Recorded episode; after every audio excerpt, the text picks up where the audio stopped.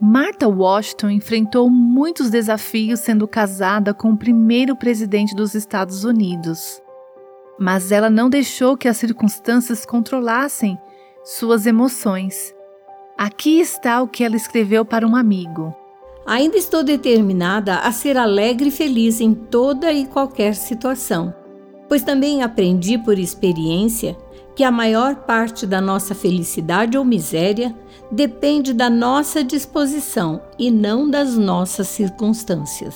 Você está carregando sementes de felicidade ou de miséria? Deixadas por nossa própria conta, geralmente escolhemos a miséria. É por isso que precisamos da graça divina. Deus pode plantar sementes de contentamento e alegria em nossos corações que resistirão a qualquer dificuldade. O apóstolo Paulo disse: Aprendi a ficar contente em toda e qualquer circunstância.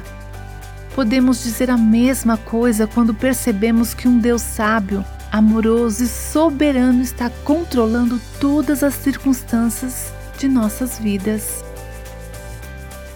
Você ouviu Buscando a Deus com a Viva Nossos Corações.